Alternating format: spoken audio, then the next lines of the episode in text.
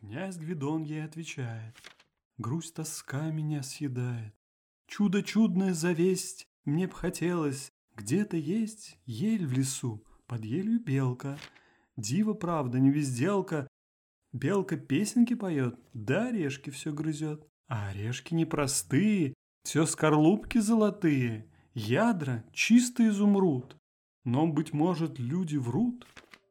Сказка Пушкина звучит в небольшой квартире белой пятиэтажки. Высокие деревья за окном тихо раскачиваются, словно тоже прислушиваются. Пятилетняя девочка бережно кладет красный карандаш на место и меняет его на зеленый. Крупные светлые банты за ее ушами похожи на легкие облака. На альбомном листе вырастает зеленое дерево. Рядом с ним маленькая белка, над макушкой которой возвышается хрустальный домик. Слева дьяк в черной мурмолке и ярко-желтых сапогах протягивает к зверушке руку с изумрудом. Царь Салтан гостей сажает за свой стол и вопрошает. «Ой вы, гости, господа, долго ли ездили куда? Ладно ли за морем или худо, и какое в свете чудо?» Маленькая Надя рисует, пока папа читает ей волшебную сказку. Впервые пятилетняя девочка пробует оживить на бумаге образы, которые рождаются в ее голове. Волшебные, добрые. Пробует превратить в рисунок то, что она чувствует. Получается целая раскадровка, как для настоящего фильма. Всего за один вечер Надя нарисовала больше 30 иллюстраций к сказке о царе Салтане, свою первую, пока еще робкую, но искреннюю художественную серию. Комнате слышен только голос отца Нади и тихий шепот цветных карандашей.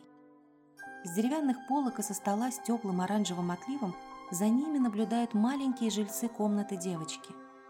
Красный пластмассовый мишка, темнокожая кукла в воздушном плаще, узорчатый фарфор ваз, красные головки гвоздик, любимых Надиных цветов.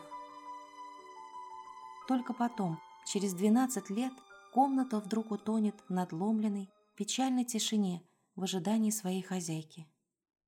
Куда-то исчезнут звуки карандашей и фломастеров, растает смех и задорный голос отца, рассказывающего очередную невероятную историю. Но это будет потом. А пока под волшебные строчки Пушкина в комнате рождались самые первые рисунки Нади Рушевой. Я работаю для будущих людей. В своих образах я отражаю то, что представляю во время чтения. Мне кажется, что юному художнику надо рисовать так, как это делали импрессионисты, по впечатлению.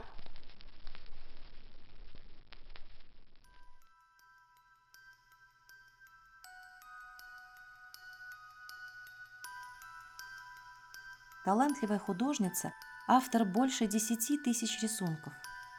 Певучие, упругие линии, невероятно пластичные образы. В 12 лет Надя чувствовала композицию лучше взрослых художников и с невероятным мастерством владела линейной графикой. В Москве к музеям с выставками 12-летней школьницы выстраивались очереди, а ее имя знали не только опытные журналисты, писатели, скульпторы и искусствоведы, но и весь Советский Союз. Больше 15 выставок за рубежом прошли в школьные годы Нади Рушевой. Ее называли Моцартом в живописи, гением, лучшей девочкой страны. В последний день января 1952 года в Улан-Баторе, столице Монголии, родилась девочка Надя. Ее отец, Николай Рушев, был художником, талантливо оформлял спектакли Тувинского театра от классической постановки «Бедность не порог» до оперы «Князь Игорь». Приход Рушева в театр оживил и вдохновил весь его творческий состав и руководителей, и артистов. Здесь же, в Монголии, он встретил свою будущую жену, первую тувинскую балерину Наталью. Летом 1952 года, после рождения долгожданной дочери, семья перебралась в Москву. Зоя Гранберг, сестра Николая Рушева, вспоминала – хорошо помню общую обстановку, родственные теплые отношения, которые существовали в нашей большой семье. Все выходные дни, как правило, проводили вместе. И эти встречи запомнились мне как очень веселые, наполненные играми, шутками, музыкой, а также интересными разговорами взрослых. В такой теплой творческой обстановке росла подвижная веселая Надя. Ее первые рисунки появились спонтанно. Родители не пытались растить из нее виртуоза с первых шагов и только мягко, ненавязчиво поддерживали первые искры ее творческого интереса. Рисование было игрой, радостной, искренней. Отец Нади рассказывал ей о художниках и писателях, водил на выставки и в музеи, читал вслух, притягательно, словно устраивал настоящий спектакль. Но насильно читать и писать дочь не учил, в художественную школу не отправил. Такое спокойное родительское невмешательство, пожалуй, во многом определило творческую жилу будущей художницы. Ну, Коля, Наташа, знакомьтесь. Первое творчество вашей дочери. Дедушка Надя протягивает им рисунок. На бумаге из простых изгибов линий вырисовывались маленькие лошадки. Нет, сразу поняли родители, не лошадки, маленькие кентавры. Что это? Кентавры? Откуда? Я вечером рассказывал Надюше о мифах Древней Греции. Ее особенно заинтересовали кентавры. Я ей объяснил, кто это такие. Именно объяснил, рассказал легенду, но изображений каких не показывал. Целый день молча рисовала. Теперь вы держите в руках то, что у нее получилось. Все впечатления, которые дарили Наде и семья, и книги, и музеи, и архитектура, она превращала в первые рисунки. Выполнив школьные задания, она бралась за фломастеры, тушь, карандаши и альбомы. Обрезки бумаги и тетрадные листки становились иллюстрациями. Девочками, собирающими под ярким солнцем грибы, робкими мальчишками, поющими октябрятами. Она рисовала то, что уже как будто видела на белом листе и ей никогда не нужен был ластик. Родители бережно складывали в папки ее первые работы. Коль, ты очень хочешь, чтобы наша дочь стала художником? Я просто наблюдаю за ней. Ни в коем случае нельзя ей мешать и заставлять что-то переделывать. Если я буду ей что-то навязывать, то тяга к творчеству исчезнет. Пока нужно просто наблюдать. Я ее буду поддерживать тогда, когда пойму, что у нее появились творческие способности настоящего художника. А сейчас пусть рисует как хочет. Ты, Коля, правильно поступаешь. Говорят, в каждом ребенке есть свой Моцарт. Это не зря сказано. Только вот врожденный талант надо вовремя заметить, поддержать и дальше развивать. Если этого не делать, то все исчезнет без следа. А знаете, сколько мы таких Моцартов, Рафаэлей, Пушкиных, Шаляпиных уже потеряли по своей халатности, невнимательности, вовремя их не открыв и не поддержав. Надо же. Обычно дети рисуют то, что видели, то есть срисовывают. А Надя здесь рисовала по воображению. Значит, у нее есть какие-то способности. Десять лет Надя занималась в новом дворце пионеров. Его открыли накануне в сентябре. Здесь не было отметок и строгих заданий, а руководительница из-за студии дала Наде полную свободу. Во дворце кипела творческая жизнь. Ребята организовывали встречи и экскурсии, выставки и праздники. Во время одного из таких мероприятий приехавший в Россию итальянский писатель Джани Радари, автор «Приключений Чиполлино» и Джельсамина в «Стране лжецов», увидел рисунки девочки. На одном из них он написал «Браво, Надя, браво!». И в этот же период в жизни Рушевой появился важный для нее человек – академик и скульптор Ватагин. Я имею счастливую и ответственную возможность наблюдать развитие необычных способностей Нади Рушевой в течение одного года. Я вижу, что как художник она растет не по дням, а по часам. Ее рисунки далеко выходят за пределы детского творчества. Но и среди взрослых художников едва ли многие могут поспорить с легкостью ее техники, с чувством композиции, с остротой ее образов, с ее творческим восприятием мира. Пожилой мужчина в очках и короткой тюбетейке поднимает взгляд от рисунков в папке – за его спиной целая груда скульптур от небольших до чуть ли не огромных. Умные глаза шимпанзе, напряженные мускулы пантеры, настороженная поза лисы. За его движением и взглядом внимательно наблюдает темноволосая школьница в клетчатом сарафане. Первая их встреча, теплая и трогательная, положила начало удивительной дружбы. Дедушка-скульптор и юная художница. Ватагина восхищала не только ее мастерство и талант, но и трудолюбие, пытливость, зоркость. Его восхищало и то, что Надя никому и никогда не пыталась подражать. Искренне обрадовался он ее первому успеху. Зимой 1963 года в газете «Пионерская правда» вышла научно-фантастическая повесть Ункевича «Эльмис профессор Римбовского». В нескольких номерах ее украсили 9 задорных иллюстраций школьницы. Ей было 11 лет.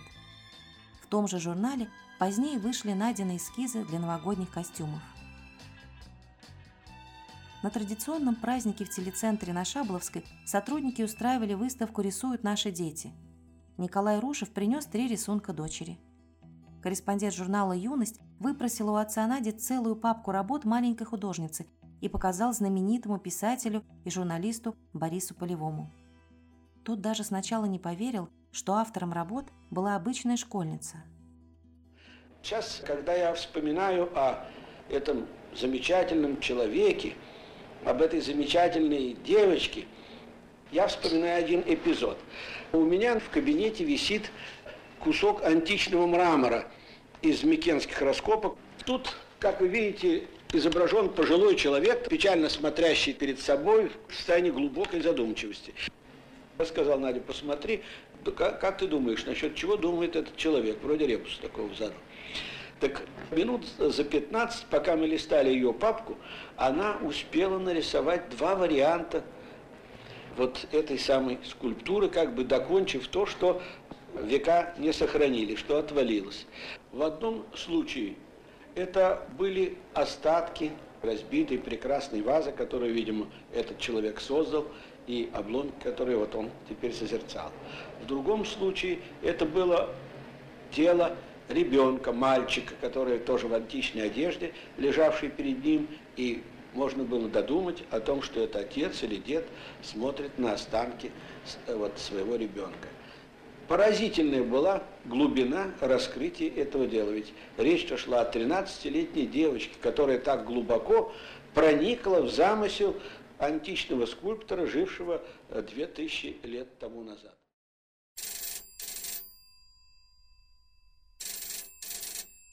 Тогда, впервые увидев ее работы, Полевой позвонит своему коллеге, другому знаменитому писателю Льву Кассилю. В результате, именно благодаря этим людям, которых поразили Надины работы, к художнице пришла настоящая известность. Сначала после статьи Кассиля «Воображение Нади Рушевой». Меня познакомили с автором этих рисунков. Худенькой, чернявой, длиннобровой девочкой, молчаливой и как-то отчужденно безразлично, слушавшей все, о чем громко и восхищенно толковали писатели, редакционные сотрудники и журналисты, перебиравшие ее рисунки. Оказалось, что это и была Надя Рушева. Вскоре я побывал дома у Нади. Ее родители Наталья Дайдаловна и Николай Константинович показали мне еще многие десятки ее рисунков, которые буквально заполонили и комнату, и шкафы. Я застал Надю за рисованием. Она рисует целые дни, рисует все свободное время, рисует по воображению. А оно, воображение это у нее поразительно емкое и дальнозоркое.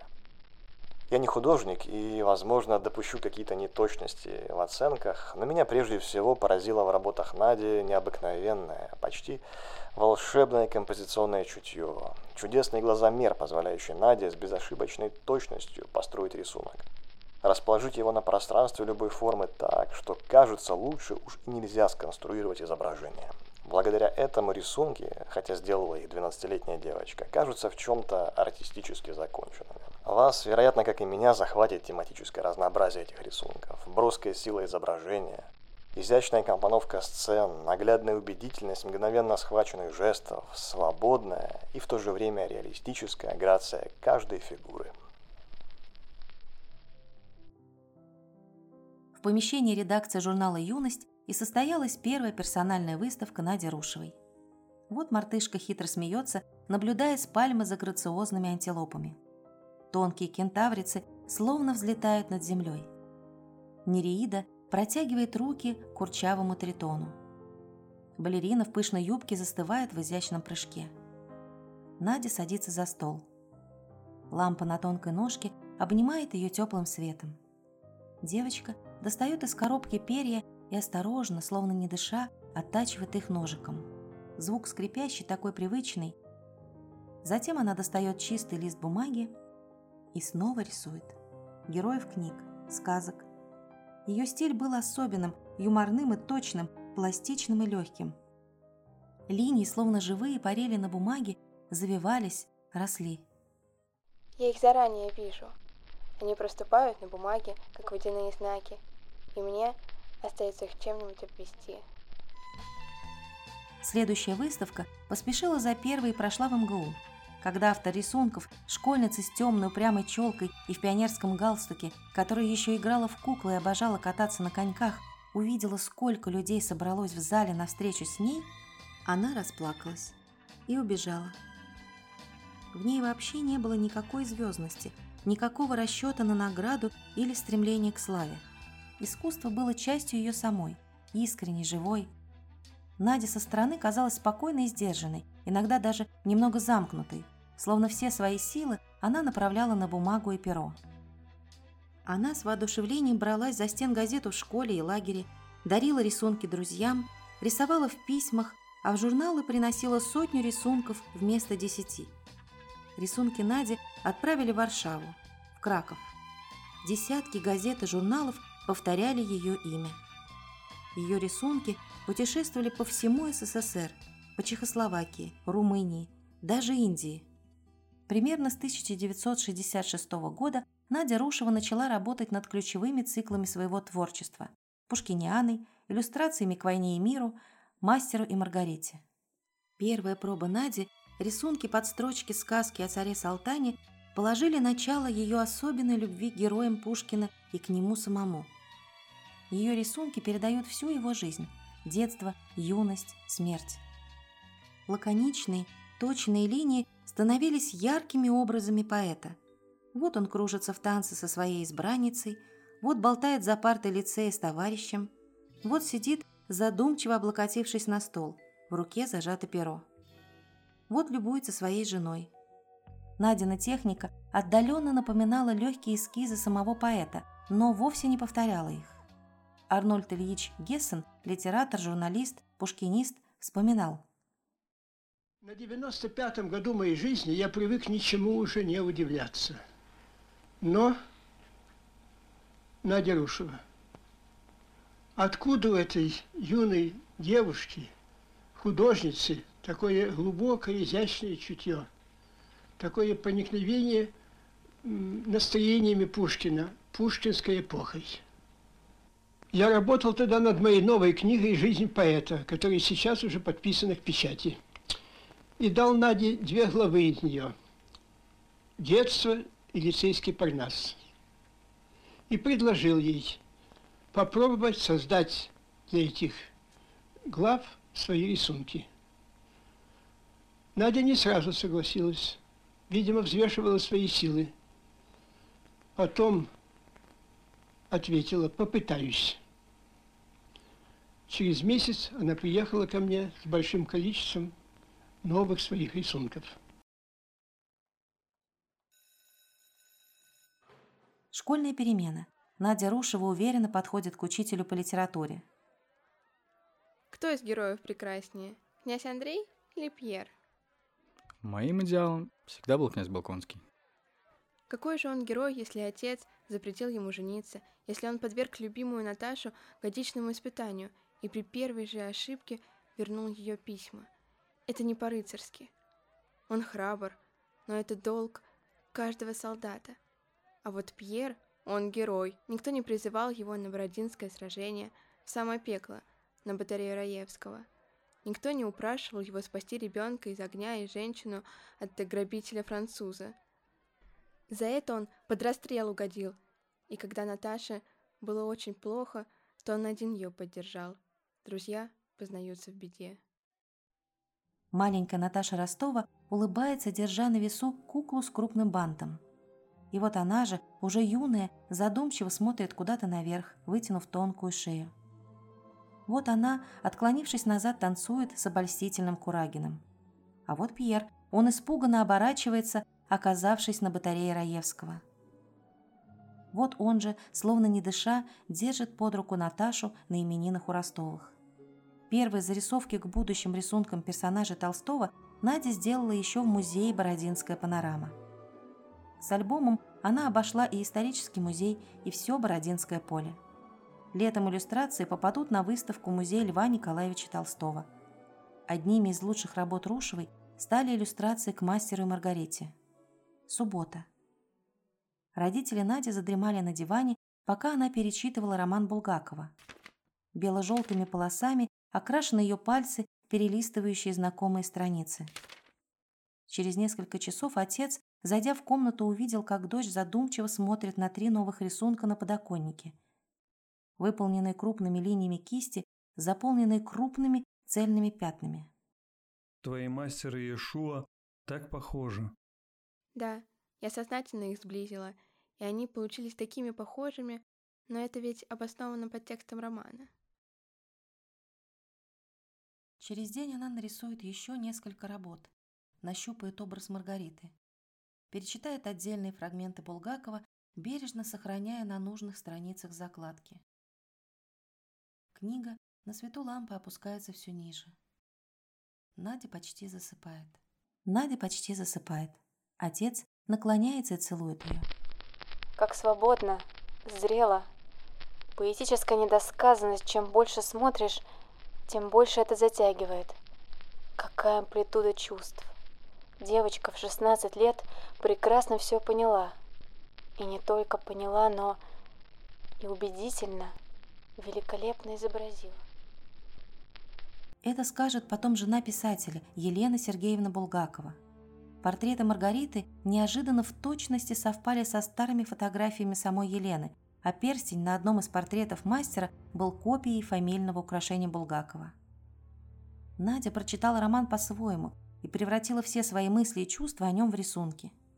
И здесь все те же гибкие линии, четкие силуэты, тоже сочетание юмора и воздушности, плавности и угловатости – скорбное лицо Иешуа, изгибы пальто Маргариты на ветру, выражение отчаяния на ее лице, пока в камине горит рукопись, хитрый взгляд Наташи, летящий на Борове, ироничные фигуры сотрудников учреждения, которые поют хором. Наде удалась очередная невероятная серия иллюстраций, очередной шедевр.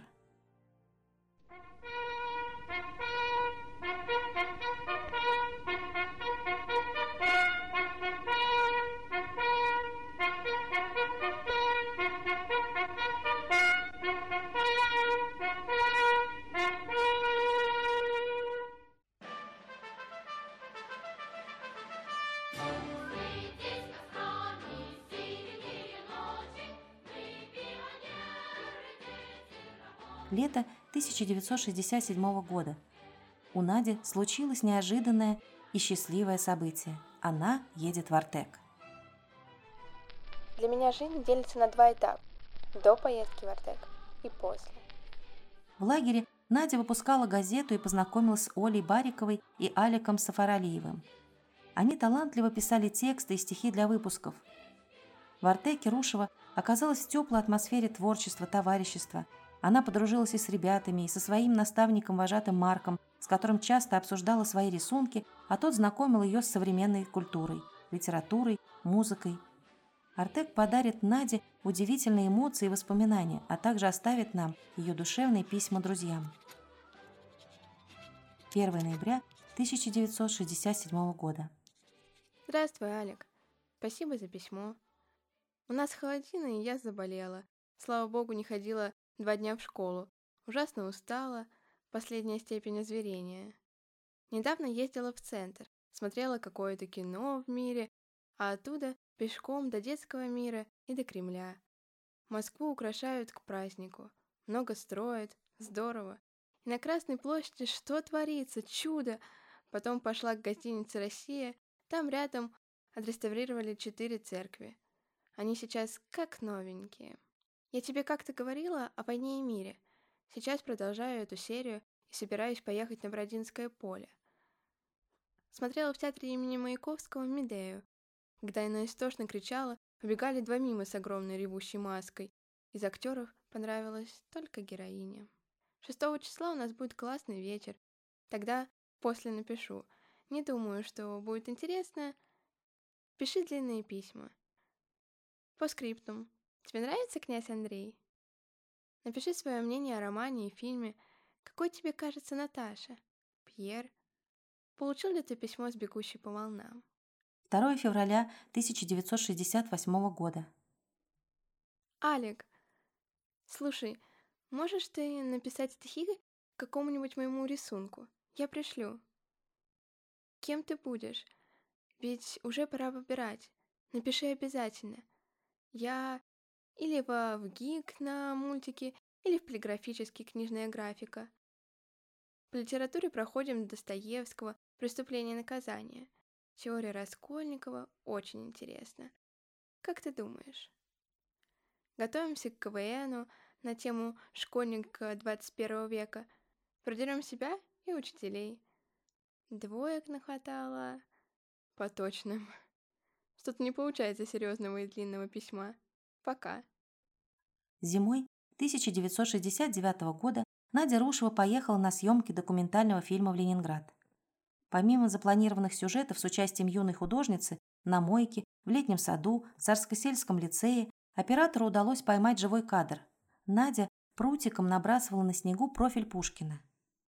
5 марта она уже была дома, уговаривала папу остаться дома, ведь учительница отпустила ее на неделю, а она вернулась раньше. Ну ладно, уговорила. А ты уже на работу?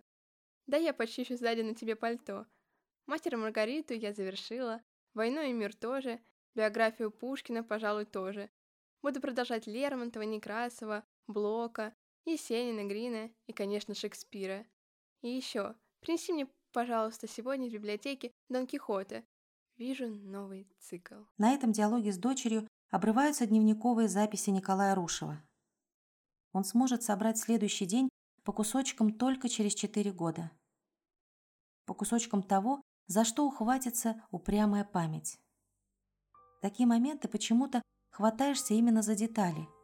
Они словно меняют фокус, отводя взгляд от картинки. Календарный лист с красной шестеркой. Плеск воды. Надя моет посуду после завтрака. Уложенный накануне школьный портфель, ожидающий в коридоре. Белое пятно школьного фартука. Объятия Нади с матерью, которая уходит на работу. Поворот коридора. Углы соседней комнаты. Неожиданные стоны за стенкой. Глухой звук пуговиц воротничка.